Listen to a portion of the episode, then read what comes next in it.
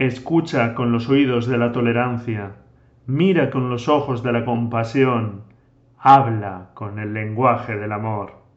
Rumi, poeta musulmán del siglo XIII.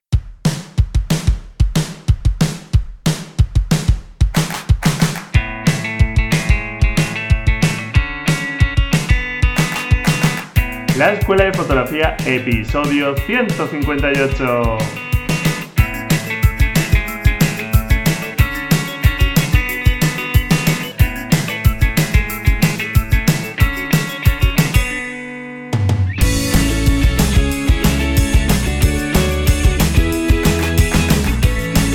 Bienvenido a este nuevo episodio del podcast La Escuela de Fotografía, un podcast para amantes, para apasionados de la fotografía.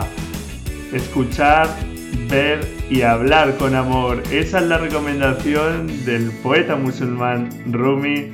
Ya sabes que la fotografía es un medio de expresión y hablar siempre desde ese amor, desde esa pasión por lo que estamos fotografiando te va a llevar a los mejores resultados. Y sin duda esa pasión la tiene nuestro invitado de hoy, Javier Aramburu, un fotógrafo muy polivalente que nos habla de sus inicios en el fotoperiodismo, después su evolución hacia la fotografía de moda y publicitaria hasta estos últimos años que se ha centrado más en la fotografía de calle.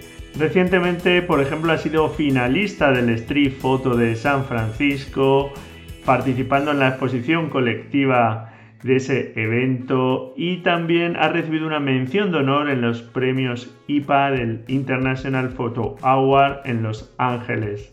Y sin duda, en la entrevista Javier Aramburu nos deja consejos muy interesantes sobre esa evolución de los fotógrafos, sobre la pasión y la paciencia necesaria para seguir evolucionando. Hablamos de arte, de su visión particular sobre el medio fotográfico, este bonito medio de expresión y sin duda es una entrevista que te va a dejar cosas muy interesantes. Y bueno, pues antes de empezar con ella te recuerdo que puedes participar en el reto fotográfico número 44 sobre flores hasta este próximo domingo 27 de octubre. Y sin nada más, pues vamos a escuchar la entrevista con Javier Aramburu. Bueno, tal y como os estoy comentando, hoy eh, tenemos con nosotros a Javier Aramburu. Aramburu, por cierto, con N de Navarra, que es un fotógrafo español que nació en París, aunque pronto su familia se trasladó a España, más concretamente a Teruel, aunque hoy reside en Madrid. Eso sí, ha sido un viajero incansable y ha vivido en distintas ciudades como Nueva York, Ámsterdam, Tokio eh, y, y, algunas más. Javier Aramburu es un fotógrafo muy polivalente, ya que ha realizado trabajo de fotografía en prensa, moda, retratos, naturaleza y últimamente se ha centrado más en la fotografía de calle. Ha trabajado para grandes marcas publicitarias eh, marcas como Nike, Chanel, Huawei, para grandes medios como El País Semanal, para revistas especializadas en moda como Hey Magazine. Eh, sus obras han expuesto en distintos lugares dentro y fuera de nuestro país y también ha llegado a impartir clases de docencia en sus ratos libres, hacer ahí sus ponitos como docente y con una estética cuidada y buscando siempre un cierto equilibrio, Javier sabe esperar el momento oportuno para contar historias a través de sus imágenes, intentando transmitir sensaciones, emociones. Y es todo un placer tenerle hoy aquí con nosotros para que nos hable de esas sensaciones, de esas emociones que quiere transmitir con sus imágenes. Bienvenido, Javier. Buenas, Braulio. Pues muchísimas gracias por, por invitarme y, y nada, pues a ver si pasamos ahí un rato agradable y, te voy comentando y a tus oyentes les cuento un poco pues mi experiencia, ¿no? Que al final, cuando ya llevas unos cuantos añitos en, el, en este mundo, pues bueno, ya tienes una, visión que, probablemente sea diferente a pues aquellos que están comenzando, ¿no? Claro que sí, claro que nos vas a dejar cosas muy interesantes, seguro. Además, eh, tienes una larga trayectoria, eh, ya he comentado, has tocado muchas disciplinas, con lo cual pues tienes ahí un pozo de, esas disciplinas de, que vamos a ir comentando en la entrevista. Y bueno, pues como el maestro Sebastián Selgado, compartes que eres un economista metido mm. finalmente a fotógrafo por vocación. ¿Qué te llevó a ello después de, estudiar pues, otra cosa bien distinta? Pues mira, en el caso mío, yo creo que no es demasiado habitual, porque yo, pues cuando era pequeño, cuando estaba estudiando en, la universidad, pues nunca me había llamado la atención hacer fotos. Nunca cámara, pues en algún viaje, pues hacía alguna foto suelta, pero no, es algo como que nunca, nunca me había interesado. Y mm, terminé la carrera y estuve trabajando, pues eso, ¿no? en una oficina y de, repente escuché en un programa de radio a un fotógrafo que empezaba a comentar pues sus viajes, eh, que se dedicaba a hacer fotos. Y yo en ese momento es como que me hizo un clic en la cabeza y dije, digo, este trabajo es mejor que el mío. Yo quiero eso, ¿no? Efectivamente. Y ahora, lo malo es que no recuerdo qué fotógrafo era, quién estaba hablando en ese momento. Pero como te decía, ¿no? Que, hizo un clic en mi cabeza. Y, entonces me dije, digo, yo es que no, no me veo toda la vida aquí haciendo más de marketing en la oficina. Y empecé, me apunté, pues eso, en una escuela pequeñita de fotografía del barrio. Después me, eh, me dieron una beca para estudiar en la Comunidad de Madrid y, ahí, mm, o sea, mm, como que encontré, encontré lo que realmente me gustaba, ¿no? O sea, fue, fue en mi caso un flechazo, ¿no? O sea, me di Que, la fotografía para mí iba a ser algo, algo muy importante. Entonces, también, o sea, lo bueno de darte cuenta, ¿no? De, de encontrar estas vocaciones cuando ya tienes cierta edad, es que vas, eh, vas a por todas, ¿no? Claro, claro. Claro, no es así como cuando empiezas 18 años no sabes muy bien, con la cámara, haces tus fotos. En cambio, yo ya sabía, o me di cuenta que es que ese iba a ser el, camino mío, ¿no? No, tenía eh, ninguna duda, ¿no? De que me iba a acabar dedicando a la fotografía como, como al final ha sido, ¿no? Pues muy bien, que, que la fotografía llamas a tu puerta y que estuvieses ahí receptivo al final para, para, bueno, pues como tú bien dices, tengas la edad que tengas, que, vayas por tu vocación, yo creo que siempre es algo muy bueno, porque desarrollarte profesionalmente, en lo personal también, pues siempre es algo que, bueno, pues quizá muchas veces por cierta comodidad vamos dejando, va pasando el tiempo y, y luego se, se nos pierden trenes. Mm. Y muy bien que te enganchases a ese, a ese tren de la, de la, fotografía. Y empezaste, si no me equivoco, realmente con prensa, ¿verdad?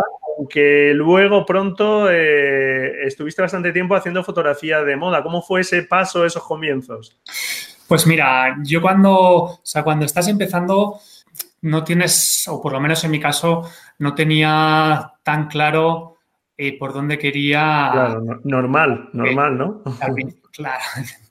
Al principio, o sea, los pasos que hay que dar, los pasos lógicos, o sea, primero es el, o sea, el manejo de la cámara, ¿no? Claro.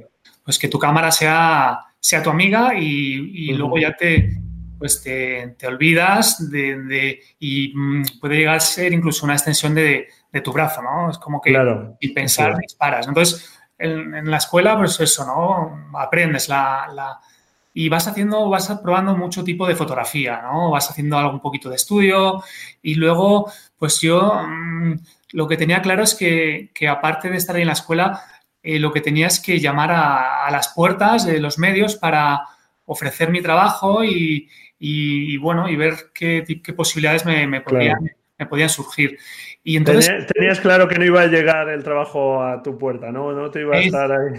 Sí, sí, de hecho, eh, o sea, yo lo notaba también cuando estás, cuando estaba estudiando, pues sí que es verdad que había gente que, bueno, que podía tener ideas, pero una cosa es tener ideas y otra cosa es llevarlas a cabo. Una cosa es querer trabajarlo, querer trabajar en prensa y otra cosa es llamar a todas las revistas y ofrecer ahí, pues esto, ¿no? Tus servicios y, y un poco, pues eso. ¿Qué es eso tan importante como hacer un buen trabajo, por lo menos al principio, para tener esa experiencia y esas oportunidades laborales?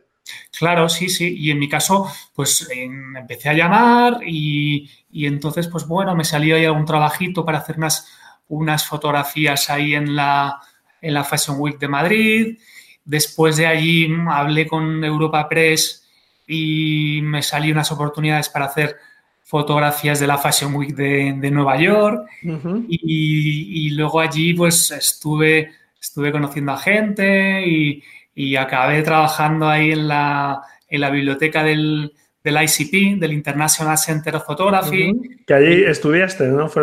Sí, ahí es donde, ahí tuve una, una gran oportunidad, porque al, al trabajar en la, en la biblioteca, pues me permitían también eh, ir a talleres de, de fotografía, ¿no? Entonces ahí, pues sí que es verdad que bueno, te encuentras a profesionales de primer nivel que te cuentan sus experiencias y de hecho, pues bueno, fui asistente de Marielle Marc en algunos de sus talleres y, luego fue una experiencia muy, muy buena porque, bueno, vas conociendo gente de otros países con muchísima ilusión, con distintas visiones y sí que eres un poco esponja y, y es un poco como que vas ahí pues creando tu propio estilo, formándote y, y eso fueron un poco mis, mis comienzos, pues eso, a nivel, por un lado, formándome y haciendo luego pequeñas cositas para, pues eso, ¿no? Para, para Europa Press en, este caso.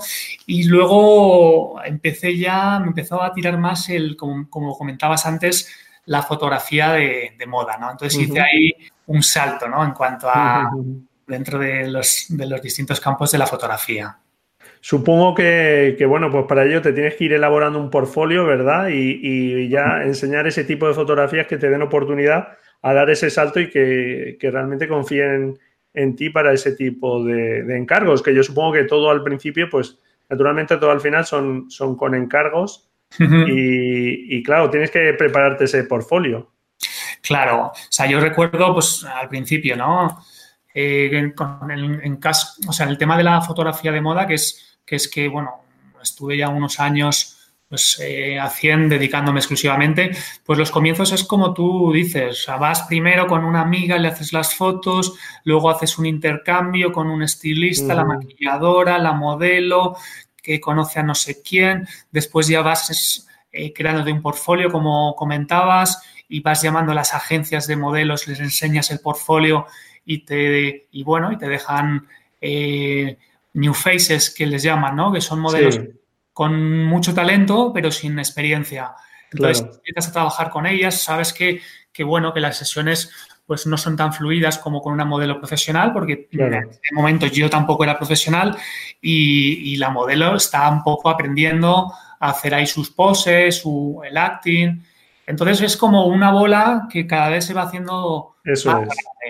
Y, y, entonces cada vez, ¿no? Pues vas eh, teniendo un, trabajando con un equipo profesional pues más experimentado y, como fotógrafo de moda, pues tienes que ser el director de orquesta, ¿no? Por lo menos como yo lo, lo, veía, que poco a poco pues vas entendiendo, ¿no? Desde el maquillaje, el peluquería, el estilismo y luego, por supuesto, la fotografía, ¿no? Y de hecho, yo estaba viviendo ahí en, en Nueva York y tenía un compañero de piso, un compañero indio que, que teníamos en la sala de estar, teníamos el estudio de fotografía, o sea, teníamos todo pelado de muebles, la cocina y luego hay el estudio con el fondo, el beauty dish, las, las ventanas de luz. Y entonces me levantaba, me ponía a desayunar y tenía delante el, el estudio de fotografía en donde, en donde, hacíamos pues también nuestras, nuestras pruebas de luz y, y posábamos los dos. Entonces ahí es cuando empecé a ser amigo de la, de la luz, en el sentido de entenderla. Claro, sí, sí. Todos estos temas técnicos, como dices, y de dirección, por ejemplo, de modelos, etcétera, que es algo también muy, muy importante, es algo que se va aprendiendo y me parece también muy interesante lo que dices de esa bola de nieve, de ese empezar poco a poco, que hay muchas veces que, claro, la gente tenemos hoy día, creo que tenemos poca paciencia, enseguida queremos llegar a resultados pero como tú bien dices, pues es empezar poquito a poquito. Eh, además, no tienes esa presión y bueno, pues haciendo un buen trabajo y preocupándote por, que salga adelante y por ir mejorando, pues poco a poco, eso sí, pues se puede, desde luego, pues llegar a unos resultados muy buenos. Y la verdad es que la fotografía de moda, hasta donde yo sé, porque yo no, he estado metido en ese mundo, es un mundo complejo, es un mundo rápido, es una vorágine un poco. Eh, alguien que se quiera meter en este mundillo, ¿qué consejo le darías? Pues mira, primero lo que tú comentas de, la, paciencia y de ir eh, poco a poco pues mejorando el portfolio, poco a poco mm, rodearte de, profesionales pues con más, con más nivel o con más experiencia, porque eso va a redundar en, tu trabajo. Y en el, tanto en el, en el mundo de la fotografía de moda como en otros campos, o sea, lo que hay que hacer al principio es disfrutar del camino. O sea, como muy bien dices, eh, al principio no tiene expresión y yo lo que recomendaría es experimentar mucho, hacer muchísimas pruebas. O sea, no vas a tener al principio ningún cliente que te vaya pues a, tirar el trabajo, sino que tú tienes que ir descubriendo qué tipo de, foto de, en este caso de moda, pues te, gusta más, ¿no? o va más eh, acorde con tu naturaleza, con tu personalidad. Y la única forma es, probar, experimentar y, ir mejorando. Y una vez que ya te sientes ya un poquito más seguro, ya tienes un portfolio, pues bueno, más, más potente, pues ya es cuando, bueno, puedes empezar ya a, tocar, a llamar a ciertos, ciertos clientes, ofrecer tu, tu trabajo y mm, tienes que ser muy consciente también del nivel que tienes, porque yo recuerdo cuando empezaba, pues que también hay veces que estás un poco en una burbuja y crees que tienes ahí un nivel muy alto y luego realmente, o sea, cuando lo comparas con, otros profesionales que llevan mucho tiempo, pues quizás no lo es tanto, ¿no? Entonces, tienes que saber un poco mm, cuál es tu... cuál es el nivel tuyo y ser críticos con nuestro trabajo, ¿no? Seleccionar muy bien las fotos que, que mostramos, etcétera. Y claro, y, bueno, pues ser conscientes de que naturalmente.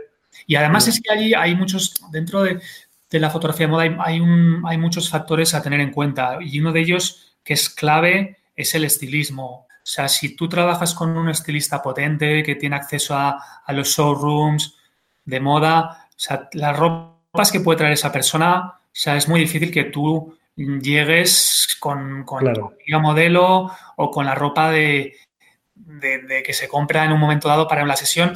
Y ahí es algo que, bueno, que es, tienen una mayor dificultad que otras disciplinas de la fotografía porque dependes de, otros profesionales, ¿no? Y igual que la modelo. Si la modelo es buena, tú eres el mismo fotógrafo, pero si tienes un buen equipo, al final el resultado pues va a ser, va a ser eh, mejor. Pues esas, esas partes, pues bueno, son las que hay que ir, mejorando para poder llegar a un nivel pues cada vez más alto, ¿no? Eso es. Bueno, eh, son cosas eh, lógicas, pero muy interesantes que las, que las comentes. Mm. Y, bueno, pues nada, ese, ese poquito a poquito y ese disfrutar es, es fundamental que, nos has comentado. Ah, realmente, mm, si tuvieras que quedarte con algo, ¿qué crees que, que te dejó? ¿qué, ¿Cuál es la enseñanza con la que te quedaría de la fotografía de moda? Pues mira, yo eh, una, algo, yo creo que quizá un par de cosas, ¿no? Por un lado el tema de la luz, o sea, entender la luz. O sea, porque al principio haces mucha, yo hice mucha moda en, en estudio y vas, vas moviendo las luces, vas poniendo difusores, vas poniendo eh, luz más dura, combinando efectos, filtros. Entonces, sin darte cuenta, vas interiorizando, ¿no? El, y vas, vas, aprendiendo a manejarla. Claro. Y luego vas a la calle, en exteriores, y ya sabes, ¿no? Eh, cuándo tienes que meter una luz de relleno. Entonces, esa parte de entender la luz cuando trabajas en estudio, yo creo que te da luego muchas tablas para luego posteriormente, en el momento en que te dedicas a otros campos de la fotografía, entender las características de, la luz, ¿no? Que una cosa es leer en los libros o ir a charlas. Está claro. Y otra cosa es ver, eh, hacer la foto y luego ver el resultado, ¿no? Y la otra importante es, el, por un lado, el trabajo en equipo y por otro lado, por otro lado el, el dirigir, ¿no? El, eh, dirigir a, pues en este caso, a la modelo. Y en mi caso, yo siempre partía de un planteamiento de una parte de improvisación y otra parte de planificación. Yo creo que eh, ahí el, equilibrio de, estas dos, de estas dos partes, ¿no? de estos dos planteamientos, al final consigues, por un lado, un puntito de, espontaneidad cuando haces cosas que no esperabas y, por otro lado, vas siguiendo lo que es un guion, ¿no? En donde eh, previamente a la sesión, pues mm, vas teniendo en cuenta o mm, tienes una idea de qué es lo que quieres y a dónde quieres llegar, ¿no? Entonces, esa mezcla yo creo que es muy, es muy interesante. Claro que sí, claro que sí, para que todo no esté tan encorsetado y que tampoco divaguemos y nos vayamos por los cerros de Úbeda. pues es, eh, son dos cosas, has comentado dos cosas súper interesantes y efectivamente al final los fotógrafos, la luz es nuestra materia prima y, mira, para ti fue ahí una escuela, la fotografía de moda, sin duda. Y es algo que, como también has comentado, hay que ponerlo en práctica porque hasta que uno no se pone a ello, no, no se interiorizan todos esos aprendizajes. eso es, sí, señor. Y realmente también tiene que ser difícil porque eh, a todo esto, pues naturalmente avanzarías en tus proyectos personales. Con llevar la fotografía o los proyectos personales y con los proyectos eh, de encargo que te hacen pues las empresas, las firmas que, te encargan un trabajo, eh, muchas veces tiene que ser difícil cómo compaginar los dos, eh, puedes dejar tu impronta en tus trabajos. Supongo que, se trata un poco de ello, ¿no? Porque te, buscan a ti eh, y, ya conocen tu tipo de fotografía, pero no tiene que ser nada fácil. Claro. Efectivamente, son, son dos tipos de, trabajos, ¿no? Por eso, cuando hablamos antes de, pues bueno, ¿no? De los oyentes tuyos que están empezando con la fotografía, mm, tienen que valorar mucho la, libertad, ¿no? La libertad creativa. Y eso es algo que cuando tienes, hay un, el cliente, no eres igual de libre, ¿no? Y, claro. Mm, tienes que adaptarte un poco a lo que a lo que el cliente quiere. Efectivamente, como comentabas, cuando un cliente te contrata es porque ha visto tu trabajo y es porque, bueno, esa forma, esa línea que tú tienes le encaja a, pues con, lo que él está buscando. Entonces, pues hay que llegar a ese, a ese punto en donde, pues eso, ¿no? A través de, de una muy buena comunicación, saber qué quiere el, cliente, pues puede ser pues viendo referencias, incluso hay veces que, algunos, eh, algunos clientes pues te enseñan ahí una referencia de una super campaña con muchos miles de, de dólares y tú hay veces que tienes que hacerle ver al cliente le dices, vamos a ver con qué presupuesto estamos, estamos manejando y entonces hay que a veces que bajarle los pies en el suelo, ¿no? Como, digo yo, ¿no? Porque, porque está muy bien, pues eso, una superproducción de Anel Bovich y esas referencias, pero tú le dices, mira, mm, o sea, con, este el presupuesto que tú manejas, pues es muy difícil conseguir esto, ¿no? Entonces, hay veces que también hay que suplir o se puede suplir el el presupuesto con la, con la imaginación y la creatividad. Claro. Como en el cine, que hay veces que en una producción de cine, pues igual tiene muy poquitos medios, pero cuando tienes poco es cuando, cuando tienes que agudizar el ingenio, ¿no? Pues con esto es un poco lo mismo, ¿no? Cuando empiezas hay que pues intentar con los pocos recursos que tienes dar el, el 200%, ¿no? Fíjate, por ejemplo, recuerdo, ahora que estás comentando esto, el caso de Eugenio Recuenco, que fíjate qué pedazo de producciones hace. Lo conozco personalmente, le hice unos retratos hace, pues el pasado verano, sí, sí, estoy ahí haciendo unas cositas con él. Pues cuando estuvo por aquí, eso, eh, nos decía, bueno, pues parece que son mega producciones, pero a veces está ahí todos vamos, que se sujeta ahí con celo casi y está en el encuadre todo ahí tal, que si mueves un centímetro la cámara, vamos, que ya se ve el desastre de escena que hay, pero eh, en ese encuadre al final, haciendo cámbalas, pues, pues efectivamente, desarrollando muchas veces más la imaginación, que hay veces que nos ponemos la excusa de los medios, de, la, de no tener acceso a modelos, de no tener acceso a este mm. material, y si realmente nos ponemos a, a pensar alternativas, pues eh, seguramente no vas a conseguir un resultado igual, está claro que si tienes todos los medios, pero a veces podrás sorprenderte con resultados incluso más originales o, más espontáneos, más frescos, ¿no? Que otra cosa ya quizá más.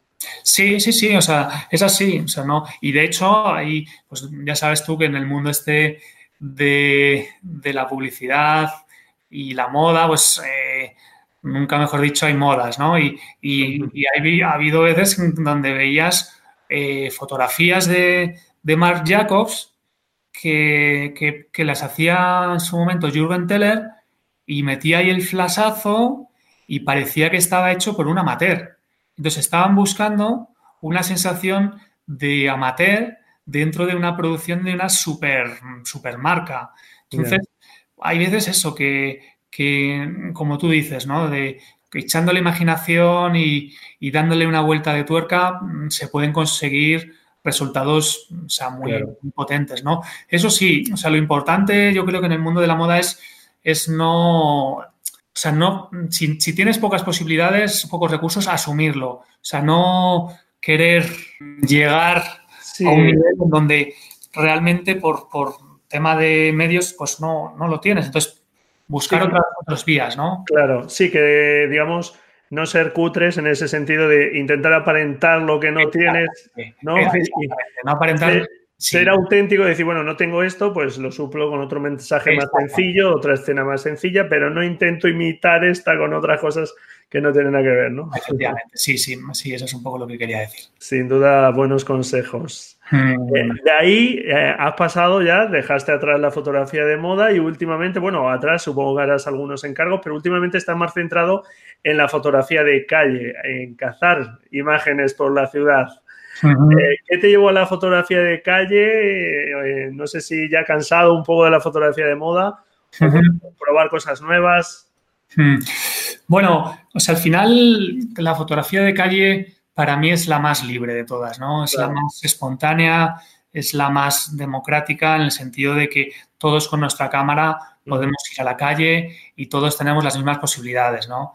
Entonces, esa mezcla ¿no? de, esto que te estoy comentando es lo que me, llevó a la, fotografía de calle, ¿no? Y, y eso de, que vas caminando y de repente encuentras algo, esas sorpresas, eso de que, bueno, vas también, mm, vas por la calle, vas pensando en tus cosas y al mismo tiempo estás concentrado y estás con los cinco sentidos puestos, puedes estar escuchando música, ¿no? Eh, te pones ahí un poquito de jazz, ¿no? Que para mí es, el, es la música más de, calle o, directamente sin nada y estás escuchando pues los sonidos, ¿no? Del tráfico de, o de la gente y todo, toda esa sensación de, libertad y de poder encontrar en cualquier momento un momento especial, pues eso es lo que más me, ha traído, ¿no? Y, al final quizás es un poco el, pues el, el después de, como comentabas, de, de hacer moda, que es todo como más un equipo, todo más preparado, quizá era un poco, pues bueno, lo que me pedía el cuerpo en ese momento y, por eso di el, un poco el, paso, ¿no? Y, ahí sí que te da exactamente igual, pues eso, el equipo fotográfico que tengas, o te da igual, eh, o sea, vas tú con tu cámara y, a ver qué te encuentras, ¿no? Eh, me gusta mucho esto que has comentado de que, bueno, utilizas la música, en tu caso el jazz, y que mm. muchas veces, es verdad, has comentado los sonidos de la ciudad, hay veces que fotografiar parece algo meramente visual, pero quizá el estado mental al que nos puede llevar, pues, de concentración la fotografía, eh, nos puede venir inducido también, o deberíamos dejarnos también, digamos, Em, eh, o sea, deberíamos ir con los sentidos bien abiertos, no solo la vista, ¿verdad? Con, como tú has comentado, el oído puede ser fundamental. No eres el primer fotógrafo que dice que utiliza mucho la música para, para inspirarse o para entrar en, ese estado mental de concentración que, necesita muchas veces a lo mejor la fotografía y, son, bueno, pues estímulos no visuales, pero que te pueden llevar a, a ese estado en el que realmente empiezas a percibir cosas distintas visuales a través de otros estímulos también, tenemos que estar abiertos en los cinco sentidos, ¿no? ¿Verdad? Sí, o sea, yo creo que, cuando estás ahí con la cámara tienes que fluir con, el entorno, ¿no? Tienes que, tienes que integrarte, tienes que ser una parte más de, de, un todo, ¿no? Y de hecho, pues incluso a veces, ¿no? Cuando me pongo con la cámara, eh, estás buscando el encuadre, te, estás moviendo y da un poco la sensación casi como si estuvieras bailando, ¿no? Ahí en, el, en, la, en la, escena y estás ahí, pues, como formando parte de un, de un, conjunto con los cinco sentidos puestos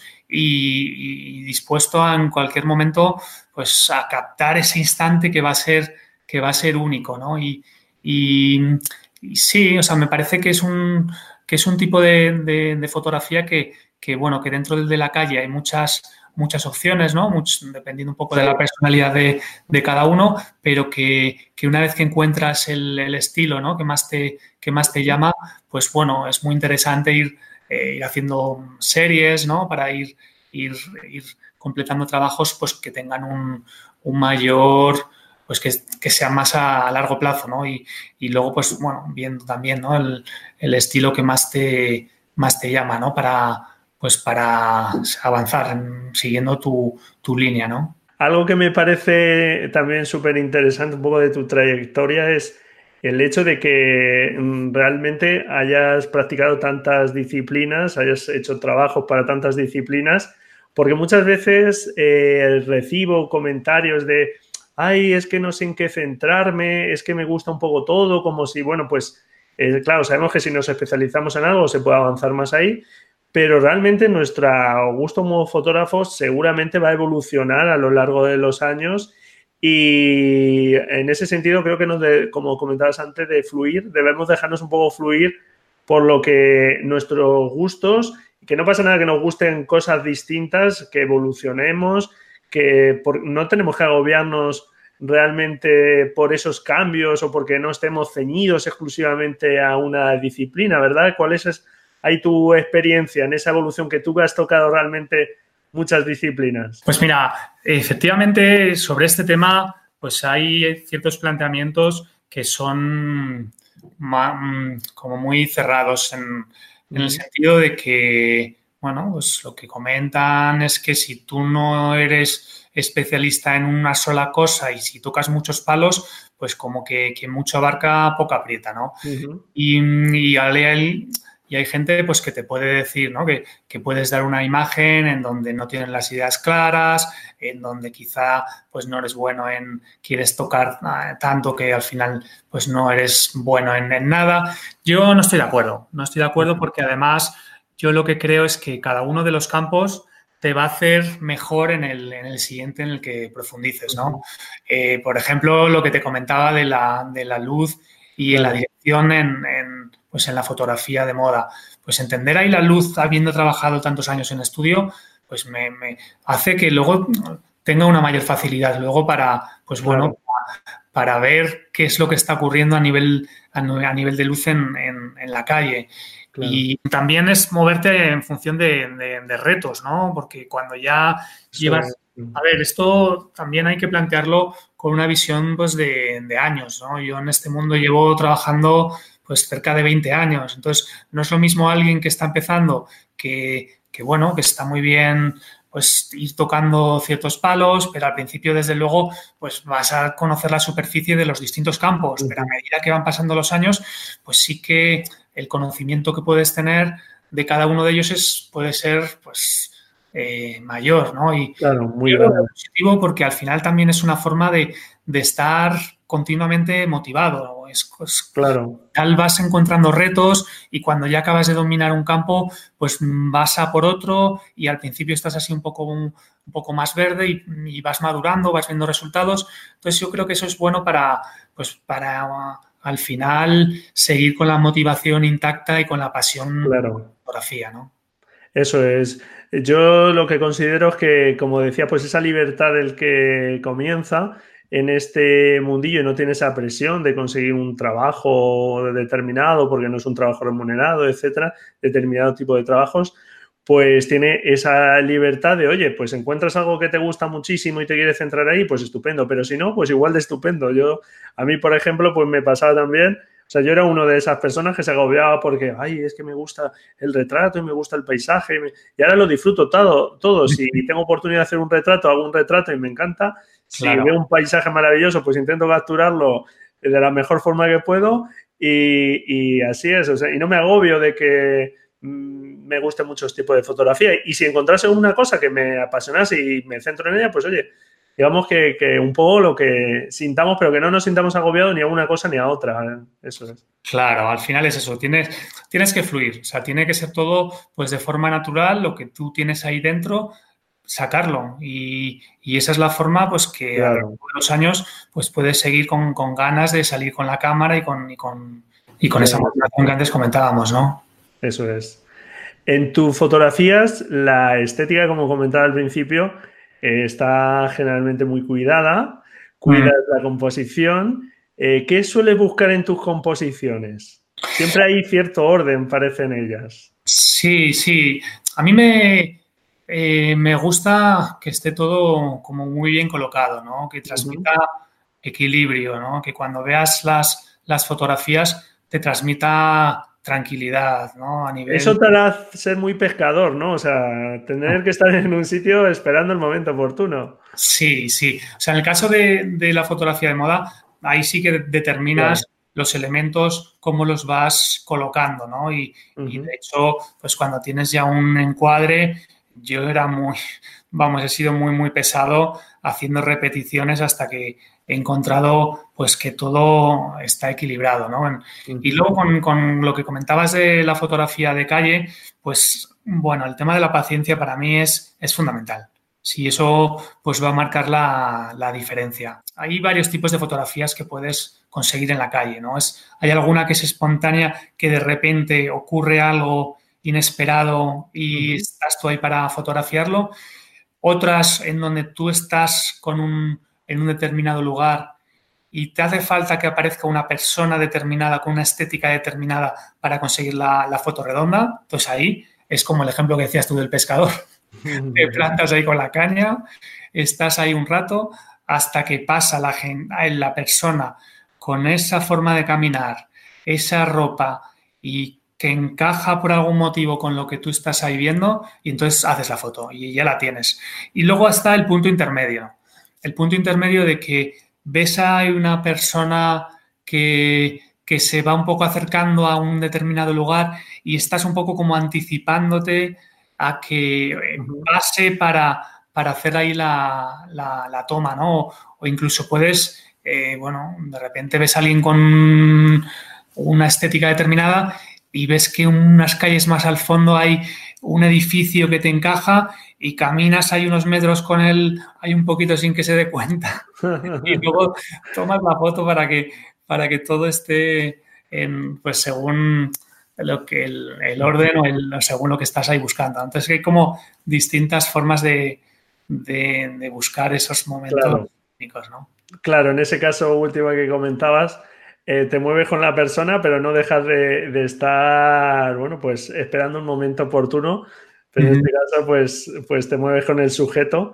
En cuestión para, en ese caso, en lugar de esperar que entre en el encuadre, llevar, esperar a que esa persona llegue a un encuadre que ya te cuadre con, la estética o con la composición que quieres, que quieres conseguir. Sí, además lo que el, tema de, fotografía de calle, bueno, pues si no lo saben los, oyentes, o sea, lo que es, fundamental, eh, si es fotografía de calle, tiene que ser cándida, ¿no? O sea, tiene que ser algo espontáneo. O sea, en una fotografía de calle mm, no puedes eh, dirigir a nadie, porque al final no sería fotografía de calle, sería ya pues otro tipo, ¿no? Editorial. Que no quiere decir que la fotografía editorial sea ni mejor ni peor. Simplemente que cuando es editorial, pues tú estás eh, dirigiendo, ¿no? Cuando es moda, tú estás dirigiendo. Y tú tienes alguna idea en la cabeza y la, y la llevas a cabo, ¿no? Que, eso también está fenomenal, porque, porque al final es ese punto tuyo creativo que tienes en la cabeza, claro. en una imagen y, y ayudarte o apoyarte en un sujeto, es fantástico. Pero en la calle no puede ocurrir eso. O sea, para que sea de calle, tiene que ser todo espontáneo y tú estar ahí para, captarlo, ¿no? Eso es, si no, bueno, añadir, digamos, ese plus de, encontrarlo sin haber previsto nada, pues claro, le da un plus, bueno, le da otro aliciente distinto, aunque como bien dice, pues una imagen que esté preparada, eh, el mensaje que transmite, pues al final si gusta o si eh, impacta ese mensaje, pues eh, tiene el mismo valor, pero efectivamente son la forma de llegar a, esos mensajes son distintos y está bien que, cada cosa tenga, tenga su nombre. Eso es. Tú trabajas y te apoyas mucho, sobre todo en la fotografía de, moda, en el color, naturalmente. Eh, dejamos también en la nota del programa tu web de fotografía, Javier Aramburu, fotografía.com. Aramburu, recuerdo, con N de Navarra, no con M, que también existe con M el apellido, con N. Eh, para echar un vistazo a, tu, web de fotografía para bueno, pues que todos los oyentes puedan ver las, fotografías a las que estamos haciendo referencia, que pueda ver tu obra. Y en las fotografías, por ejemplo, de moda que, me refería, pues utiliza mucho eh, el color, pero mm. bueno, también está presente el blanco y negro. Eh, ¿Decides previamente al trabajo ya por dónde va a ir la línea o bueno, es algo que te va pidiendo la fotografía según la haces? Bueno, yo creo que es un poco mezcla de, las dos cosas, ¿no? O sea, hay veces que, tienes muy claro que quieres eh, blanco y negro, porque al final, pues a nivel cromático, pues lo que encuentras en ese momento no te acaba de, encajar o te aparece, prefieres que, bueno, que no, que no aparezcan ningún color para pues, tener menos distracciones. Y luego otras veces, pues, pues lo tienes, lo tienes más esto. Hay veces que lo tienes claro y otras veces que cuando a medida que vas editando, pues mm, decides meter algunas en blanco y negro para darle un ritmo a la, edición ¿no? o, a la, serie. Yo en ese caso, mm, de hecho, eh, me gusta alternar el, color y el, y el, blanco y negro, ¿no? Y, hay otros, otros fotógrafos que tienen una línea cromática muy, muy, muy homogénea, muy definida en todas sus fotos, ¿no? Y en mi caso, mm, lo que me gusta es lo contrario. Me gusta mucho dar saltos, saltos cromáticos, saltos de color y blanco y negro. Esto es un eh, poco como comentábamos antes, ¿verdad, Javier? O sea, gente que lo tiene muy clara una línea de trabajo y otra gente, como estás comentando tú, que te he interrumpido, eh, eh, pues que prefiere efectivamente dar esos, eh, tratar las dos, por ejemplo, en este caso, pues el uso del color, pues dar esos saltos que comentabas. Y oye, pues bienvenido todo, ¿no? Mientras uno consiga los resultados que busca. Efectivamente, sí, sí. A mí me, mm, me gusta mucho el, ritmo, ¿no? en, las, en la edición de fotografías, ¿no? Y el ritmo, pues muchas veces se consigue pues con, pues con cambios, cambios, en este caso estamos hablando a nivel cromático, pero también eh, a nivel de tipo de ópticas, ¿no? De, repente una, tirar con un, angular, otras fotos hechas más con, un tele. Entonces, o sea, con el planteamiento que, que yo hago, mm, quizás se obtenga una visión más cinematográfica en el sentido de que a medida que vas viendo las fotos vas alternando los planos, eh, las composiciones y luego en, este caso ya sería un añadido el tema de color o, no color.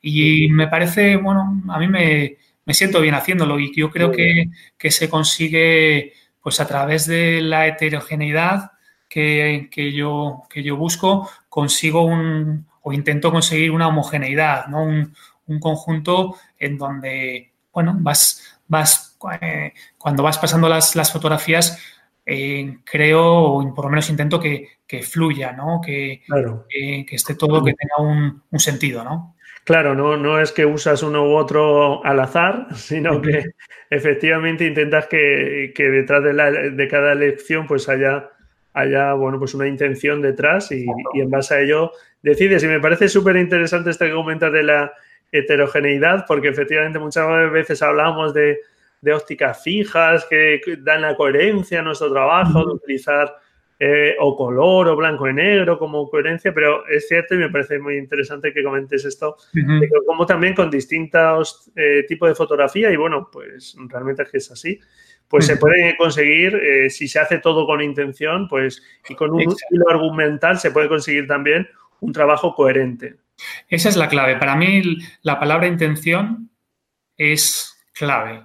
O sea, es cuando tú haces una fotografía por un motivo. O sea, en tu cabeza cuando estás apretando ahí el, botón del disparador es por algo. Entonces, eso es es básico, fundamental en, cualquiera de, los campos de, la fotografía. Luego, una vez tú tienes. realmente ese es un clic, o sea, cuando haces clic, algo cambia en ti, ¿verdad? O sea, cuando eh, llega la intención, cambia tu fotografía. Sí, lo que ocurre, ocurre en varias cosas cuando, cuando haces un clic con intención. O sea, una de ellas es, al final, la fotografía es un, es un lenguaje. O sea, tú estás eh, a través de, de tus imágenes. Entonces, cuando hay una intención, tú en tu cabeza aparece un, mensaje X. Entonces, tú tomas esa fotografía y luego, mm, posteriormente, esa fotografía la ve otra persona diferente. Entonces, esa persona puede interpretar el mensaje según la intención que tú tenías, puede que interprete con, otro sentido o puede que no interprete nada. y entonces quede ahí una especie como de vacío, ¿no? Entonces, para mí, en los dos primeros casos, me parece que, es muy positivo, ¿no? Porque si coincide lo que tú habías pensado y el que la ve realmente entiende lo que tú habías... Eh, claro. Hay una conexión de... Hay una conexión muy, muy directa y es una comunicación como pues bueno, como, como, ahora mismo que estamos hablando. Claro. Y luego, si tú intentas hacer algo, pero otra persona percibe algo diferente, lo interpreta de forma diferente, también me parece fenomenal, porque yo soy muy partidario de, hacer fotografías con mensajes abiertos también, ¿no? Sí. En cualquiera de los dos casos se ha producido un acto de comunicación, ¿no? Entre, entre la fotografía y el que la está viendo, ¿no? Es, es un, un diálogo, ¿no? Entonces, si se establece ese diálogo, para mí ya has conseguido, has conseguido algo importante ¿no? en, a la hora de expresarte a través de, tus fotografías. ¿no?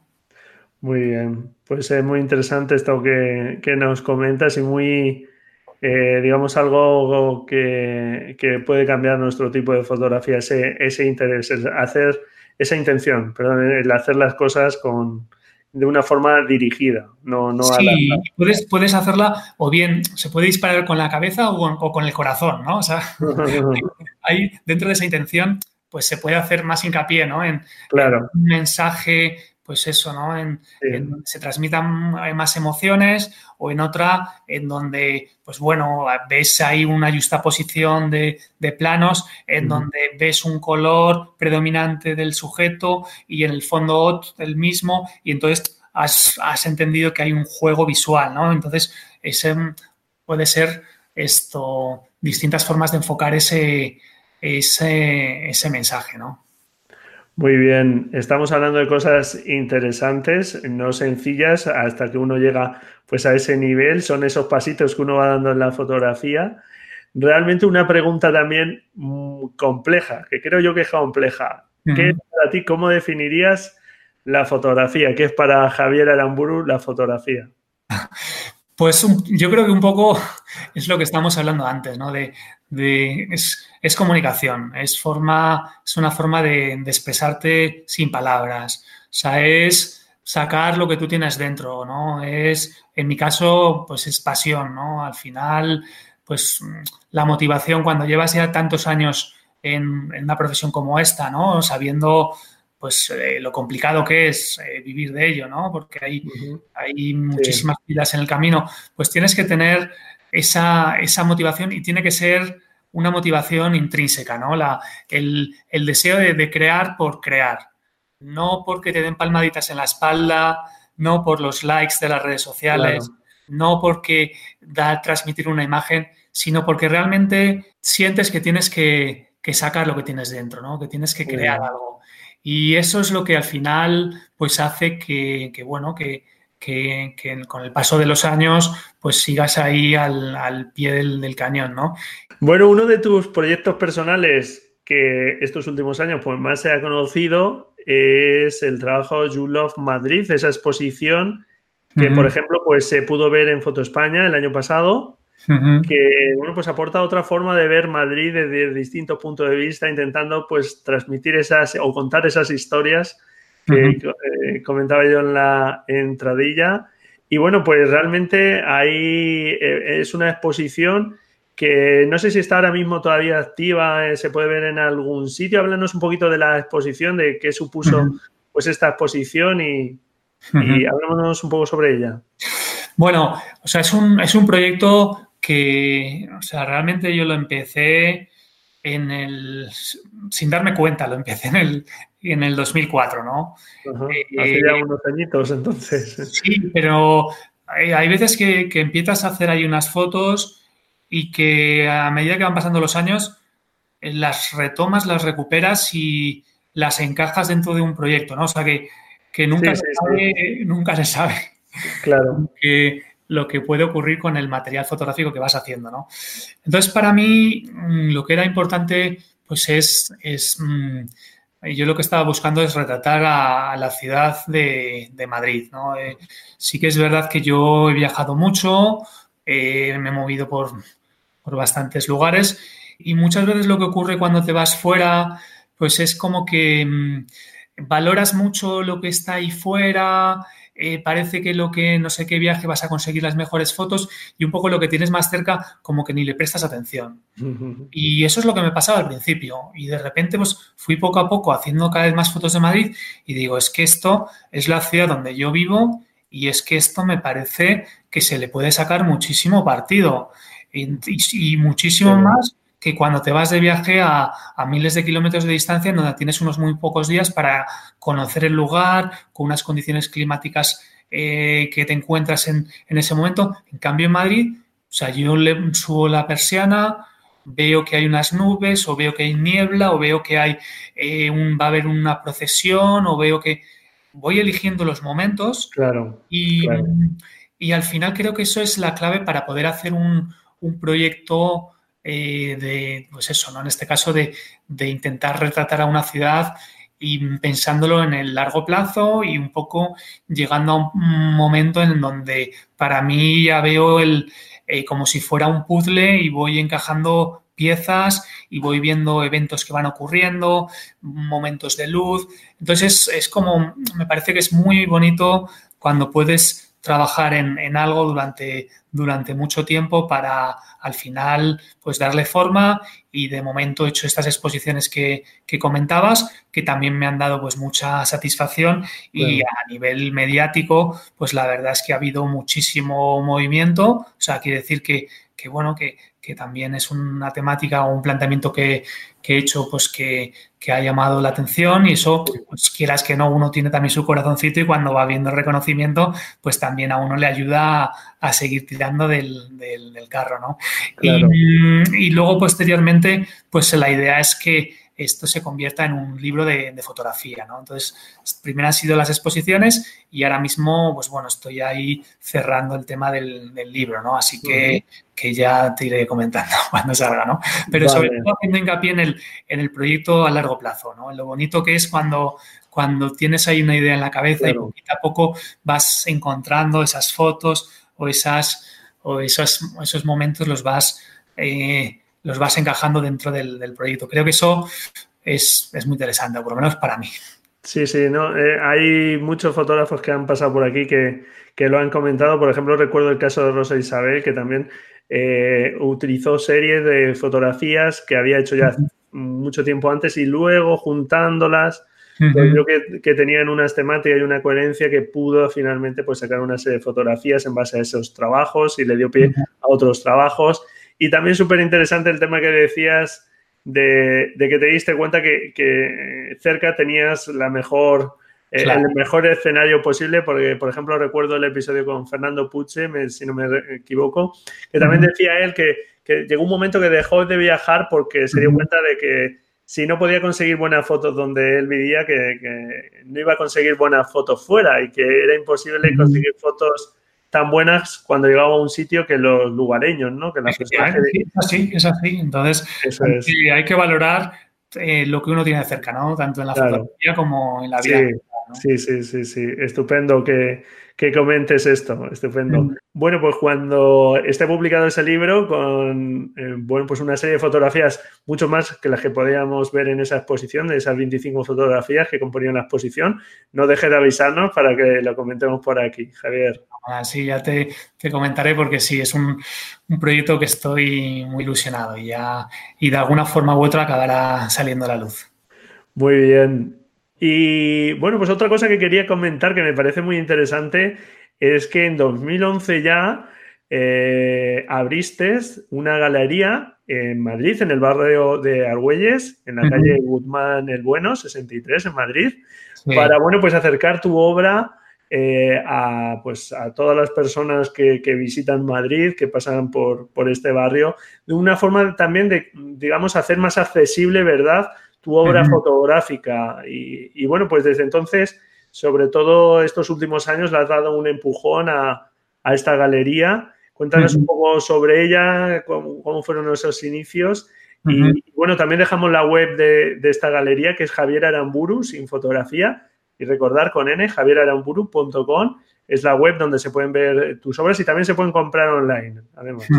Sí, fenomenal. Gracias aquí por, comentarlo, porque sí que, mm, a ver, eh, hace un ratito estábamos hablando de, la libertad creativa, ¿no? Y cuando tienes, yo ahora sigo haciendo encargos, bueno, para, clientes, pero también, o sea, lo, compagino con, mi galería de fotografía.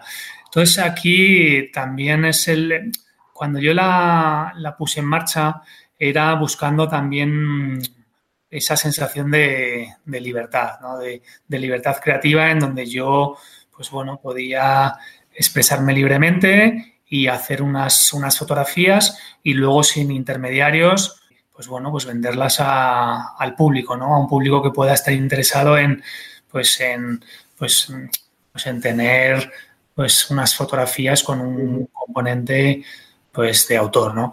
Y entonces fue basado en, la apuesta, una apuesta por, la libertad. Y ahora mismo pues tengo más de 500 fotografías y, además, bueno, eh, pues ya como comentaba, son, ya son unos, unos añitos ahí en el mercado y, al final, pues bueno, es, poner ahí unos precios asequibles para que aquel que quiera pues poner esto, una fotografía de autor en su casa o en su oficina, pues pueda pueda, tenga esta, esta opción. Creo que es muy importante, eh, además de hacer fotos, llevarlas a, pues a papel o algún tipo de acabado. Sí, sin duda. puedas tocar esa, fotografía, ¿no? Porque si solo te limitas a, la cámara a verlas o en el ordenador, o sea, te estás perdiendo muchísimo, ¿no? Y de hecho, dentro de, en un principio era únicamente galería de fotografía, pero posteriormente Em, pues apoyando un poquito, buscando el, pues esta línea que te decía de, pues de que esto, ¿no? Para apoyar a otros fotógrafos a que puedan hacer sus propias fotografías en acabados profesionales, tenemos una parte que es de laboratorio fotográfico y ahí, pues bueno, pueden ir fotógrafos y, pueden pues hacer sus fotografías en en, unos acabados para luego ponerlas en su casa o para regalarlo a quien sea, ¿no? Y, creo que eso es, importante, ¿no? Porque si no, como te comentaba, si no la puedes tocar, la foto, pues realmente no la estás disfrutando igual, ¿no? Sí, es uno de los peligros de la fotografía digital. Yo le digo a esto las no fotos, ¿no? Esas fotos ahí guardadas en lugar del cajón de nuestra bueno, pues un cajón de una mesa en, nuestro disco duro, pero si no, las vemos es como si no las tuviésemos, eso es. Claro, y además en, ahí también lo que me gusta en, mi galería es que tengo, no estoy todos los días, voy cuando puedo, pero mm, trato directamente con el cliente. Entonces, eso está muy bien. Pues voy viendo el feedback directo, porque hay veces que,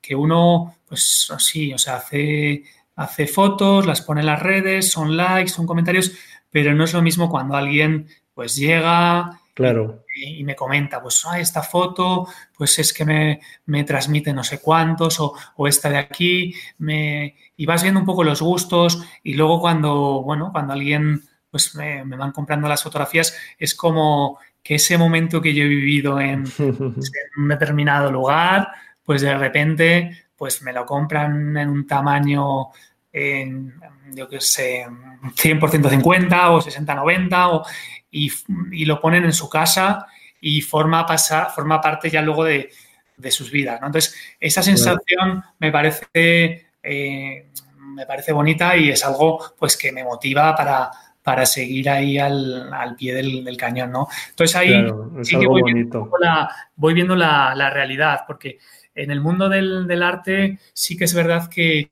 te encuentras ¿no? a muchos gurús que, hablan, que teorizan sobre qué es arte, qué no es, de repente a, un fotógrafo lo elevan y, como artista y, al final muchas veces hablan, pues bueno, con una serie de criterios que a veces son, pues bueno, un poquito...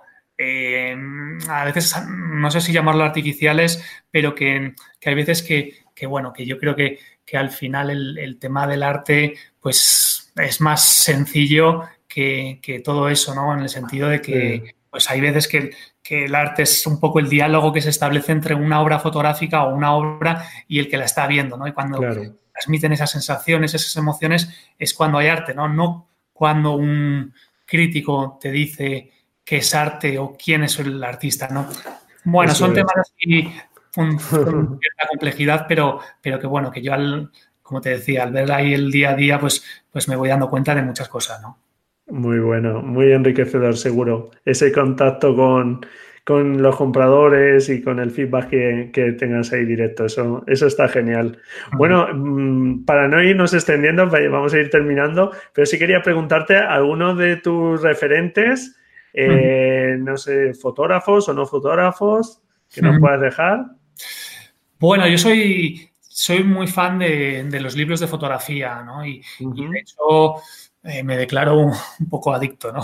al, tema y, creo que es muy importante que te acompañen los libros, que vayas pasando eh, las páginas, ¿no? si te lo puedes comprar o si no en, alguna librería o biblioteca, que vayas mirándolo, porque a medida que vas viendo, vas pasando las páginas, eh, te vas dando cuenta de un sentido, de, un porqué, ¿no? Una foto con la otra. Y como referentes, pues, bueno, depende un poco de, los distintos campos, ¿no?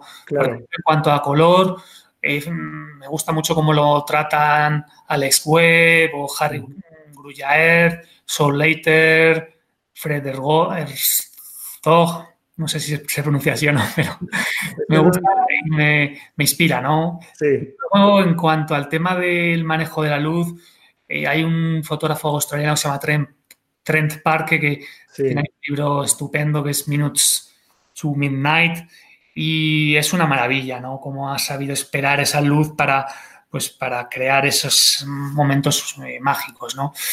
Luego, bueno, hay un fotógrafo que antes comentábamos en la entrevista, ¿no? Que las fotografías se pueden hacer con el corazón o con la, o con la cabeza.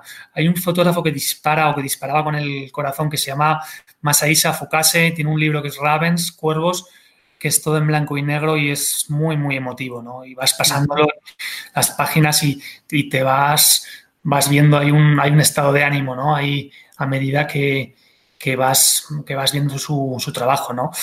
Y mm, fotografía, pues más con la cabeza, más, pues por ejemplo, eh, Matt Stewart, ¿no? Que, hace unas justaposiciones, unos juegos que, que, bueno, son guiños, ¿no? Guiños visuales que, que me parece súper interesante, ¿no? Cómo tienes que estar ahí concentrado para en muy poco tiempo relacionar distintos planos que están ocurriendo en un mismo lugar, ¿no? Y con el tema de, me faltaría el tema de moda, pues bueno, tiraremos a un, quizá un clásico como Guy Bourdain, me, no sé, me gusta mucho también cómo manejaba el color y, y cómo también, ¿no? Hacía fotografías sin postproducción digital, ¿no? Que cada vez a mí el tema de la postproducción digital cada vez me, me gusta menos y, prefiero las imperfecciones de, la película y, de, y del tipo de fotografías de moda pues que hacía él que, que ahora una superproducción con un super retoque que de, no sé, de Annie Leibovitz, por ejemplo, ¿no? Todo, todo puede ser válido y, al final pues uno tiene que hacer lo que se encuentre cómodo, pero efectivamente, bueno, yo en mi caso yo también eh, creo que, a mí me gusta mucho más obtener de cámara lo que se pueda y no tanto ordenador, pero naturalmente eso al final, ¿verdad? Cada uno en lo que se sienta cómodo. Cada uno y luego en el caso mío, cuando trabajaba, hacía más trabajos de moda, el cliente también me pedía pues una postproducción digital. Entonces, claro. no es lo mismo un trabajo libre que cuando tienes que, pues bueno, o sea, hacer eh, un trabajo que se adecue a los intereses de, pues, del que te está pagando, ¿no? Que al final pues, está muy bien todo lo que estamos hablando, de, pues eso, de hacer fotos, de crear, de, pero al final o hay, que, hay que vender y, es un tema el, que, que, está ahí y tienes que, vivir de, tus fotos, ¿no? Entonces, pues si un cliente te pide pues hacer algo, siempre y cuando pues no sea contrario a tus principios, pues hay que adecuarse y por eso no tienen que caerse los anillos. Eso es. Lo único es ser, ser honestos y, simplemente, pues, eh, cuando, cuando toque, pues decir que si está tocada digitalmente y ya está. No hay que escandalizarse. Cada uno llega a los resultados como se puede. Una vez se puede hacer en la producción, otra vez pues en la postproducción, pues ya está, pero ser honesto y, decirlo. Simplemente para que nadie luego nos, nos escandalicemos y este tipo de cosas que ocurren en los concursos, que empiezan a aparecer por ahí cosas, pues que, seamos sinceros, eso es. Muy bien, pues no te quiero robar más tiempo, eh, Javier, porque ya hemos estado un buen rato. Eh, muchísimas gracias por todo lo que nos has dejado. No sé si quieres añadir algo más. Pues nada, en principio que, que he estado muy a gusto aquí charlando contigo. Y sí, yo también. Cuando se juntan ahí dos fotógrafos o dos personas que, pues, que realmente pues, sienten esa vocación, ¿no? En este caso por, la fotografía, pues la conversación es, es muy amena. Así que muchas gracias por, por haberme llamado y, nada, pues seguimos en, en contacto, Braulio. Muy bien, pues muchísimas gracias a ti. Dejamos ahí en la nota del programa tus dos web, la web de donde se muestran tus trabajos más personales, Javier Aramburu con n fotografía.com y la web de tu galería también para echar un vistazo a esas obras que tienes en venta también online, por si alguien no se puede pasar por la galería físicamente, Javier Aramburu con n.com. ¿De acuerdo? Eh, hay que echarle un vistazo a las web eh, para ver tus estupendas fotografías y mucho ánimo a seguir creando y disfrutando de la fotografía, Javier. Fenomenal, Braulio. Un abrazo. Pues un abrazo muy fuerte. Hasta luego. Adiós. Y bueno, pues hasta aquí este episodio. Espero que te haya gustado la entrevista a Javier Aramburu. Como has podido ver, pues tuvimos una charla muy distendida, muy amena y bueno, pues creo que nos ha dejado cosas muy interesantes de esa evolución que ha tenido en la fotografía. Como te decía al principio, esa paciencia que tenemos que tener y no sesionarnos con los resultados rápidos, sino que todo requiere un tiempo y una evolución. No dejes de echar un vistazo a su web de fotografía, javieraramburu.fotografía.com y también a la web de su galería javieraramburu.com. Las tienes ahí en las notas del programa. Y bueno, pues muchísimas gracias por estar ahí al otro lado. Encantado si me dejas tu valoración y tu reseña en iTunes, tus comentarios y tu me gusta en iBox. Felices fotografías y nos escuchamos la próxima semana, si tú quieres, claro. Adiós.